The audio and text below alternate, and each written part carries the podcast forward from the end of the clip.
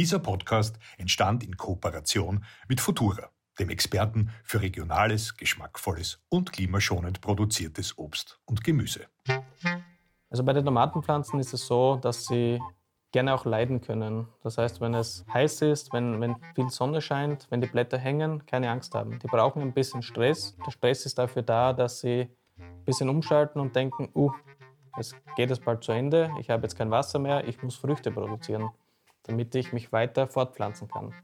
Wenn sie immer ein bisschen Stress hat, produziert sie auch leichter Früchte und nicht nur Blätter. Wir wollen ja alle gute Tomaten essen und nicht nur Blätter haben im Garten. Und darum müssen wir unsere Pflanzen leiden lassen. Leider ist Schweren es so, Herzens. Ja, schweren Herzens.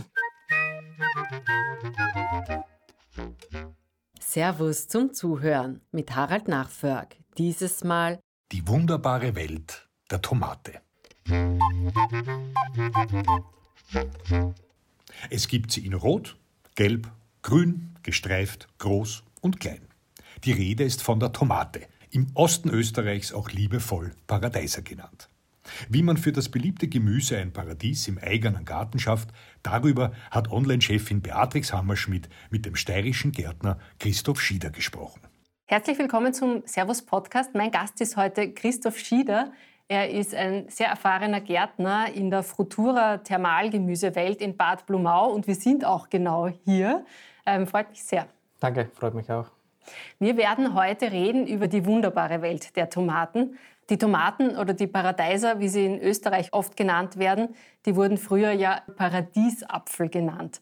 Woher kommt das denn? Was macht denn die Tomate so paradiesisch? Die Tomate ist einfach ein Alleskönner. Sie hat einen extrem guten Geschmack, aber auch verschiedene Geschmäcke, je nach Sorte.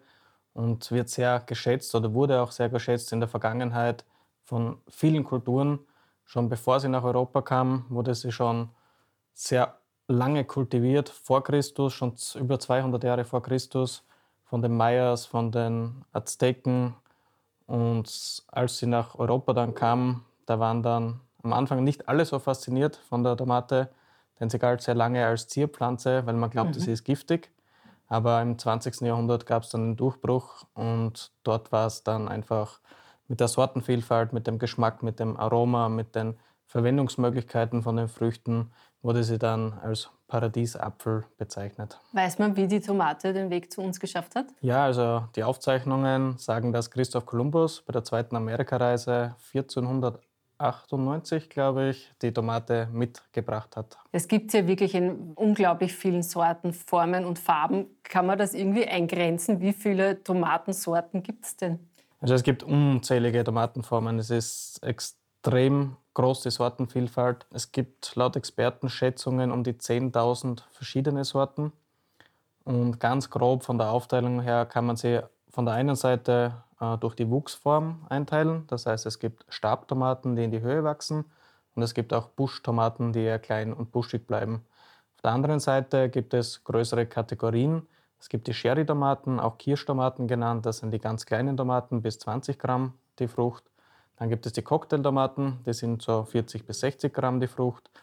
Die Salattomaten, wie man sie kennt, die Salattomaten machen 70 Prozent circa von der ganzen Tomatenproduktion aus. Und dann gibt es noch Spezialitäten wie zum Beispiel äh, San Marzano, Fleischtomaten, Ochsenherztomaten.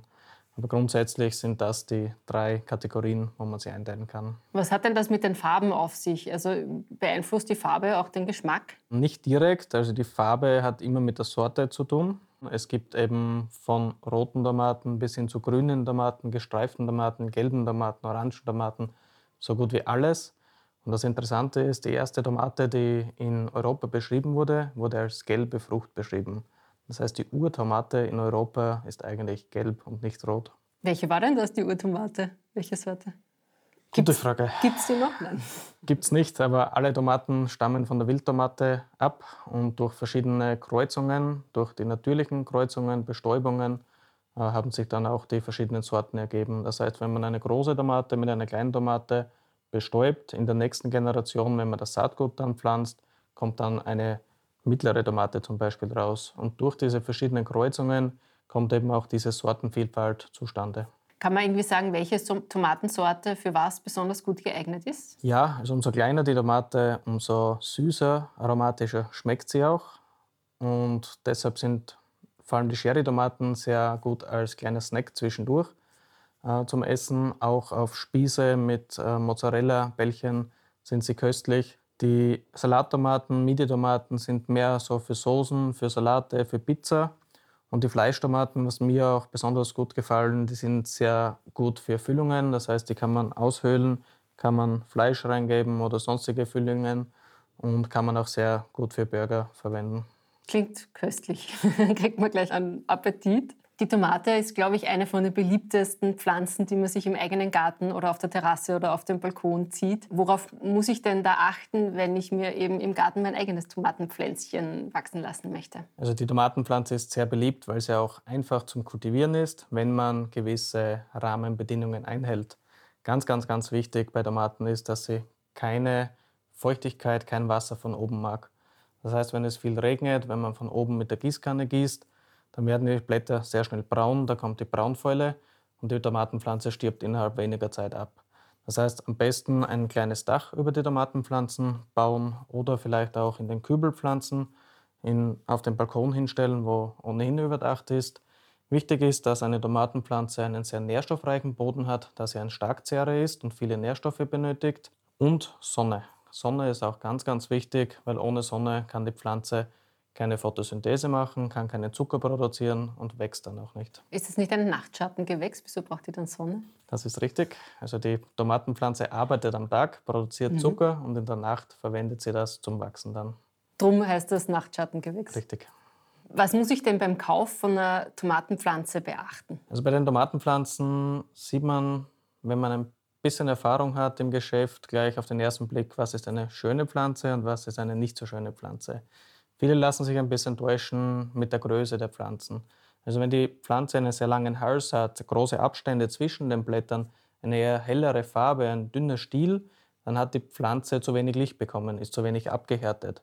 Wenn die dann ins Freiland rauskommt oder auf dem Balkon, wo es dann große Tag-Nacht-Unterschiede gibt, dann hat man schnell Probleme mit den Blättern, mit der Nährstoffversorgung.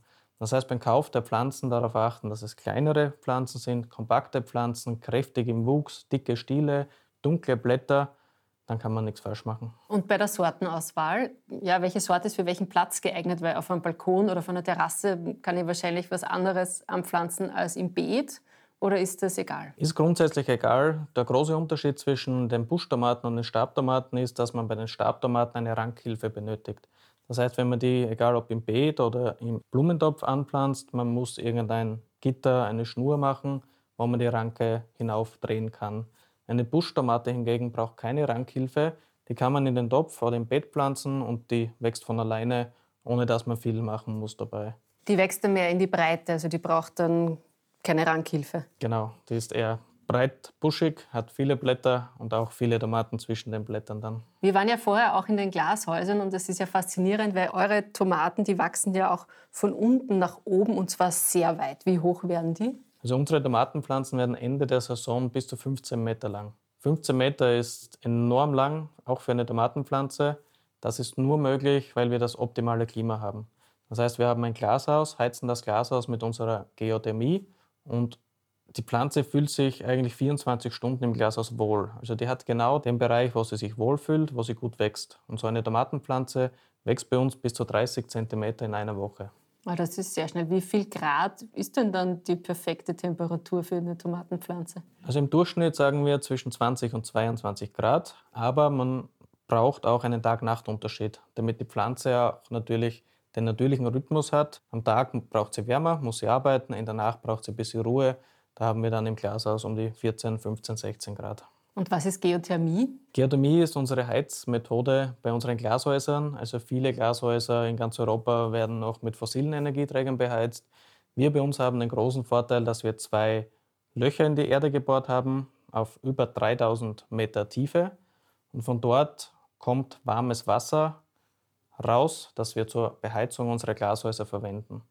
Das abgekühlte Wasser kommt bei der zweiten Bohrung, die wir haben, wieder zurück in den Erdboden und in den Jahrzehnten kann es sein, dass wir den gleichen Tropfen Wasser wieder raufbekommen, der wieder aufgewärmt wurde von der Erde. Das heißt, es ist ein natürlicher Kreislauf. Wir verschwenden keine Ressourcen und können unsere Tomaten immer die wohlige Wärme geben, was sie brauchen zum Wachsen. Es wird aber im Sommer ja viel heißer als die 22 Grad. Auch wenn man zu Hause jetzt ein kleines Glashaus hat oder seine Tomate eben unter ein, ein Dach gestellt hat, da wird es ja auch viel heißer. Das macht Ihnen dann aber nichts aus. Gerade im Sommer, gerade in Österreich, ist es sehr, sehr schwierig, weil es eben zu heiß ist für die Tomatenpflanze. Also wie gesagt, sie fühlt sich wohl zwischen 20, maximal 24 Grad.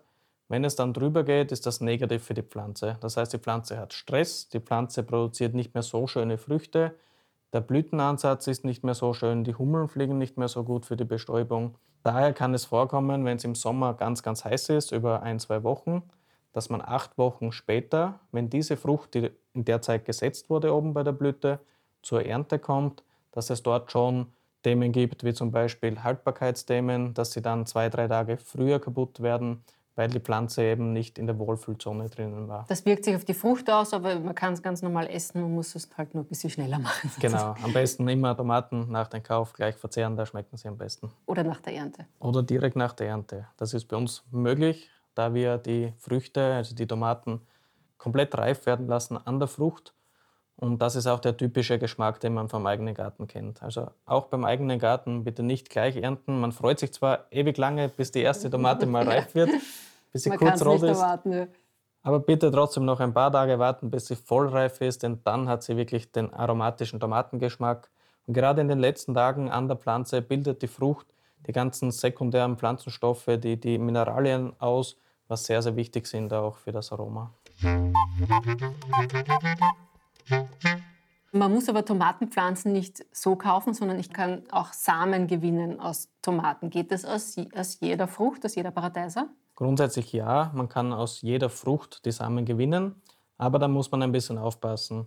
Es gibt viele Sorten, die sogenannte F1-Hybridzüchtungen sind. Das ist zwar auch eine natürliche Züchtung, aber so gezüchtet, dass die aktuelle Pflanze, jede Pflanze gleich ausschaut von dieser Sorte. Da ist aber dann das Problem, wenn man diese Kerne das nächste Jahr auch wieder anbaut, kann es sein, dass sich die Generationen wieder aufspalten auf die Elterngenerationen und dann kommen ganz andere Tomaten raus, wie was man eigentlich haben will. Aber sind die dann giftig oder sind die nicht so gut oder ist es einfach nur anders? Überhaupt nicht, ist einfach anders. Kann natürlich sein, dass man eine Wildtomate dann erwischt. Eine Wildtomate, die ist äh, nicht genießbar, die Frucht. Also das ist wirklich eher so säuerlich, bitter. Wenn sie sich in so eine Generation dann aufspaltet oder so ein Elternteil irgendwo drinnen dabei ist, dann ist es eine Zierpflanze im Garten. Aber man hat natürlich auch Dann ist aber Chance- super gegen Gelsen wahrscheinlich, oder? Stimmt, genau. Die Wildtomate hat ja sehr viele Stoffe drinnen, die für uns Menschen eben nicht schmecken, aber das dient zur natürlichen Schädlingsabwehr. Ein Schädling zum Beispiel, weiße Fliege, Blattlaus oder so, wenn die dann zur Tomatenfrucht geht und die schmeckt nicht, beißt sie auch nicht an, gleich wie wir. Das ist eben die natürliche Abwehr von den damaligen Wildtomaten. Und auch diese Eigenschaften macht man sich bei der Züchtung zunutze, dass man solche Sorten wieder hineinkreuzt, damit man eben resistentere Sorten hat in Zukunft. Welche Samen nehme ich dann, um meine Pflanzen zu ziehen? Also optimal sind natürlich samenfeste Sorten, was keine F1-Hybride sind. Samenfeste Sorten sind großteils die Bio-Pflanzen, die man bekommt. Äh, Die kann man ohne weiteres im nächsten Jahr dann wieder weiter züchten. Sollte ähnlichen, ähnliche Tomate rauskommen. Wenn man aber viele verschiedene Sorten im Garten hat, kann es natürlich sein, dass sich die kleine Tomate mit der großen Tomate kreuzt. Dann kommt natürlich auch wieder im nächsten Jahr eine mittelgroße Tomate Wie raus. funktioniert das? Die stehen nebeneinander und dann? Also die natürlichen Bestäuber sind ja Wildbienen und auch Hummeln. Äh, Hummeln sind äh, prädestiniert für die Tomatenblüten. Die Tomatenblüte ist zwittrig, das heißt, sie hat den männlichen Pollen in der Blüte drinnen und auch den weiblichen Stempel. Das heißt, sie bestäubt sich normalerweise von selbst. Aber wenn jetzt die Hummel kommt und die Blüte anfliegt, durch die Flügelbewegung, durch die Muskulatur von der Hummel, ist das die optimale Bewegung, damit sich die Tomatenblüte bestäubt. Und die Hummeln, die tragen natürlich auch Pollen dann am Körper. Das sieht man sehr schön in der freien Natur auch, wenn sie mit den gelben Pollensäcken fliegen. Und wenn da natürlich Tomatenpollen oben sind von einer großen Tomate, die fliegt dann zur kleinen Tomate, kann sein, dass sich die miteinander kreuzen. Ist aber nichts Schlimmes, so entstehen auch neue Sorten, vielleicht auch bessere Sorten. Es ist auch ein, ein sehr interessantes Thema, was man als, als Hobbygärtner Gärtner dann beobachten kann. Und auch natürlich sehr spannend, was dann nächstes Jahr rauskommt. Aber an sich, die Tomate, die ich da gepflanzt habe und die da wächst, das ist auch die, die sein soll, aber wenn ich dann aus den Kernen was Neues ziehen würde, das wäre dann die neue Tomatensorte. Genau. Spannend. Genau. Wie gewinne ich denn dann die Samen aus den Tomaten? Wie geht man davor? Äh, bei der Kerngewinnung bei den Tomaten äh, sollte man als allererstes mal ein paar Früchte an der Pflanze lassen. Das heißt, nicht alles abernten, nicht alles verzehren, sondern zwei, drei Tomaten an jeder Pflanze lassen, wo man Saatgut gewinnen will, die dann sehr reif werden lassen und erst ganz am Schluss, wenn sie vollreif, kurz bevor sie faulig wird, dann ernten. Danach schneidet man die Tomate auf, nimmt das ganze Fruchtfleisch mit den Samen raus, gibt es am besten in ein Glas rein und gießt ein bisschen Wasser auf. Wenn man es vorher noch durch ein, ein grobes Sieb durchlässt und mit Wasser abspült, ist das Ergebnis dann noch besser. Äh, dass die Fruchtfleischmischung und auch die Samen mit dem Wasser vermischt, lässt man dann im Glas stehen, muss man täglich einmal umrühren und nach fünf, sechs Tagen sollte dann der Gärungsprozess einsetzen. Durch diesen natürlichen Gärungsprozess zersetzt sich das Fruchtfleisch, aber auch diese äh, schleimige Samenhülle, was die Samen das umgibt. Das kennt man dann, wenn man es wenn aufschneidet. Und, mhm. Genau, das löst sich dann natürlich vom Samen runter. Wenn sich das gelöst hat, kann man es nochmal alles durch ein Sieb durchlassen, schön mit Wasser nachspülen und die einzelnen sauberen Samen ohne Hülle dann direkt auflegen auf eine Küchenrolle oder auf ein Taschentuch, ein bisschen trocknen lassen, in ein sauberes Marmeladenglas rein und dann hat man schon das Saatgut für das nächste Jahr. Und das haltet dann ein Jahr oder auch zwei Jahre? Wie ist das? Tomatensamen sind sehr gut haltbar und auch sehr gut keimfähig. Das heißt, man sollte sie nicht zu warm und nicht in der Sonne lagern, sondern eher kühl und im Dunkeln. Dann sind sie äh, weit bis zu fünf Jahre keimfähig. Also die kann man immer wieder dann verwenden. Und wann nehme ich dann meine Samen und was mache ich dann mit ihnen? Also damit ich dann im Sommer wunderbare Tomaten ernten kann. Also viele Hobbygärtner juckt das ja schon in den Fingern im Februar, wenn die Sonne ja. rauskommt, dann will man irgendwas machen. es ist aber einfach zu früh. Mhm. Also man kann frühestens Mitte März mit der Aussaat beginnen. Die Tomatenpflanze sollte vorgezogen werden im Haus, damit man dann schon nach den Eisheiligen eine schöne Pflanze hat und schnell in den Ertrag kommt. Das heißt, Mitte März, Anfang April sollten die Samen ausgesät werden nach circa zehn Tagen kommen dann die Jungpflanzen raus von der Erde. Danach müssen sie vereinzelt werden. Das heißt, jede Pflanze bekommt einen eigenen Topf und dort kann sie dann wachsen, bis sie 30, 40 cm hoch ist. Das ist dann Mitte Mai circa. Und dann kann man die Tomatenpflanzen raus ins Freie geben. Ganz, ganz wichtig, bitte nicht im April, auch wenn es schönes Wetter ansagt, rauspflanzen, denn dann muss man zweimal pflanzen im Jahr. Es kommen die Eisheiligen, auch, ja. wenn, auch wenn man immer glaubt, Nein, es ist schon warm, sie ja. kommen doch. Genau so ist es, ja. Also Mitte Mai, das früheste Termin. Man ist nicht viel schneller. Auch wenn man früher rauspflanzt, durch mhm. die kalten Temperaturen in der Nacht, wachsen die Pflanzen einfach nicht. Die fühlen sich nicht wohl unter 10 Grad in der Nacht. Und wenn man im Mai rausgeht, Mitte Mai, hat man schöne Pflanzen, robuste Pflanzen und kommt man dann auch im Juli in die erste Ernte, je nach Sorte. Wollte ich gerade fragen. Also ist dann so, so lange muss ich aber schon warten. Es ist wieder sehr sortenabhängig bei den Tomaten. Es gibt frühreife Tomatensorten, es gibt spätreife Tomatensorten. Da kann man ein bisschen bei der Sortenauswahl kombinieren, dass man schon früher Tomaten hat. Aber Juni ist das früheste, wo man die ersten wirklich reifen Früchte ernten kann. Also meine frühreifen Tomaten kann ich im Juni ernten. Und wie lange geht das? August, August auf alle Fälle, September, dann wird es wahrscheinlich schon eng, oder? Also wenn man einen grünen Daumen hat, dann kann man Ende September sicher noch gute Tomaten ernten. Da ist halt wirklich ganz, ganz wichtig, dass man sie gut pflegt. Das heißt auch die alten Blätter unten entfernt, dass man sie immer schön ausgeizt, damit man schaut, dass sie ein Dach über Kopf haben, dass sie genug Nährstoffe, genug Dünger bekommen, auch während der Saison. Das heißt, man kann den Boden sehr gut vorbereiten im Herbst mit Pferdemist, mit Kompost. Aber es ist auch wichtig bei den Tomaten, dass sie wirklich Starkzehrer sind, dass man sie auch in der Kulturperiode düngt. Das geht alle zwei Wochen mit einer selbstgemachten Brennnesseljauche zum Beispiel, ist ein natürlicher Stickstoffdünger auch, wo die Pflanze sich dann sehr wohl fühlt und den Hobbygärtner belohnt mit dunklen Blättern, gesunden Blättern, schönen Früchten.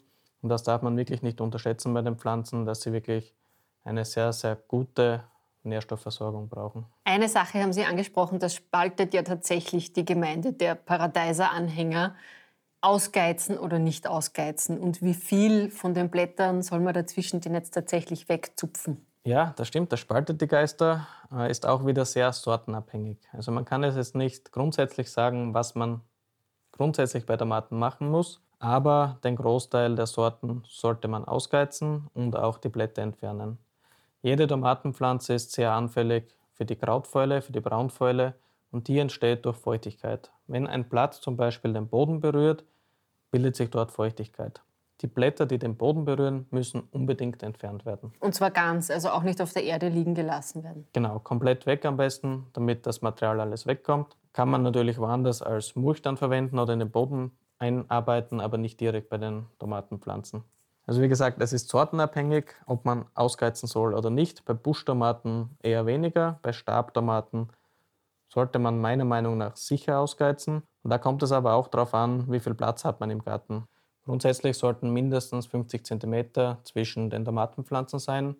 Wenn man jetzt weniger Pflanzen gekauft hat und man hat zum Beispiel einen Meter Abstand, dann kann man sehr wohl einen Geiztrieb, einen Seitentrieb bei einer Pflanze lassen, damit man von einer Pflanze zwei Triebe hat, die Tomaten produzieren.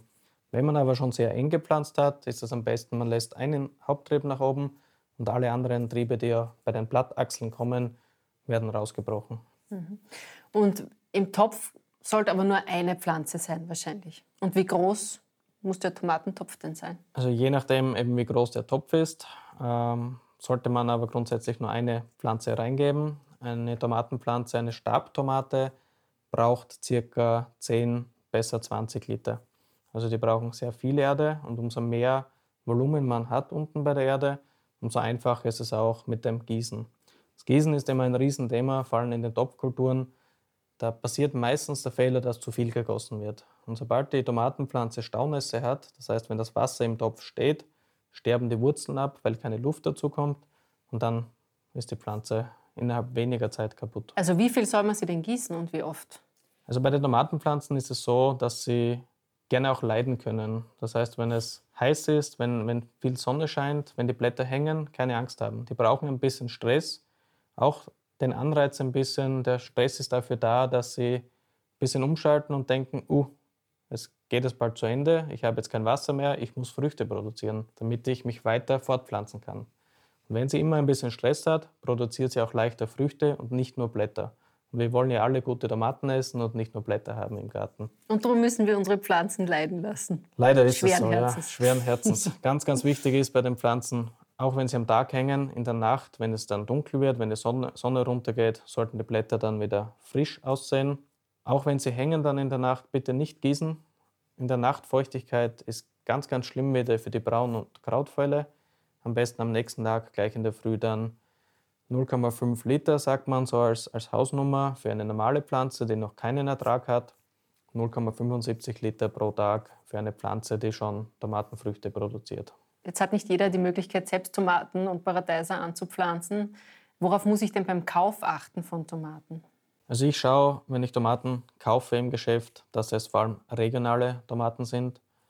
Dadurch, dass wir in der Branche sehr gut Fuß gefasst haben und sehr viel schon gesehen haben, wissen wir, dass die Tomaten, die in Spanien geerntet werden, die im Ausland auch geerntet werden, noch lange Transportwege haben und dementsprechend unreifer geerntet werden müssen, damit sie den Transport überstehen, damit sie bis zum Konsumenten kommen, nicht kaputt sind.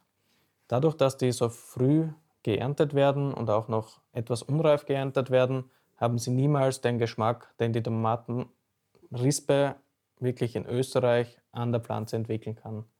Bei uns ist es so hier in der Frutura der Gemüsewelt, dass wir den Tomaten wirklich die Zeit geben, dass sie an der Pflanze voll reif, voll rot werden das ist aber nur möglich, weil wir sehr kurze Transportwege haben und weil wir unsere gesamte Ware in Österreich vermarkten.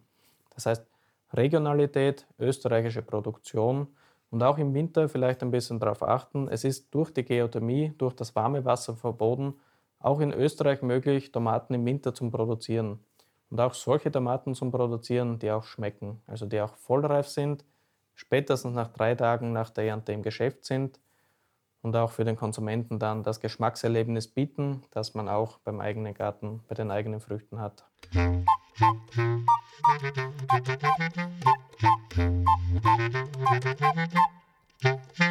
Wenn ich dann meine Tomaten dann geerntet habe und vielleicht mehr, als ich sofort essen möchte, wie lagere ich die denn am allerbesten? Tomatenlagerung hängt auch sehr stark von der Sorte ab. Also am besten äh, schon mit den Sorten befassen, die man im Garten hat, mit den verschiedenen. Ähm, hat man große Tomaten mit einer dünnen Schale, mit einem weichen Fruchtfleisch, müssen sie schneller verzehrt werden, weil sie nicht so lange halten. Kleine Tomaten, die eine feste Schale haben, festes Fruchtfleisch, halten generell länger bei gleicher Lagerung.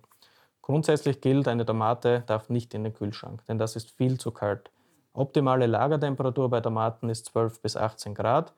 Und gerade bei den großen Sorten, die schwer sind, die eine dünne Schale haben, ein dünnes Fruchtfleisch, ein weiches, äh, sollte man schauen, dass man die nicht auf einer harten Fläche lagert. Das heißt am besten ein Tuch unterlegen, eine Küchenrolle, damit sie weich wie in einem Bett liegt. Aber dunkel brauchen Sie es nicht? Nicht zu hell, sie sollen nicht in der Sonne stehen. Am besten einen bisschen belüfteten Raum, also nicht in eine Tüte verpacken, in eine Folie verpacken, so offen irgendwas hinlegen. machen. Mhm. Offen hinlegen, in der Küche, im, im, in der Speis, sagen wir dazu, bei 15 Grad ist optimal. Und welche Nachbarn mögen Tomaten bei sich im Gemüsekorb, im Obstkorb?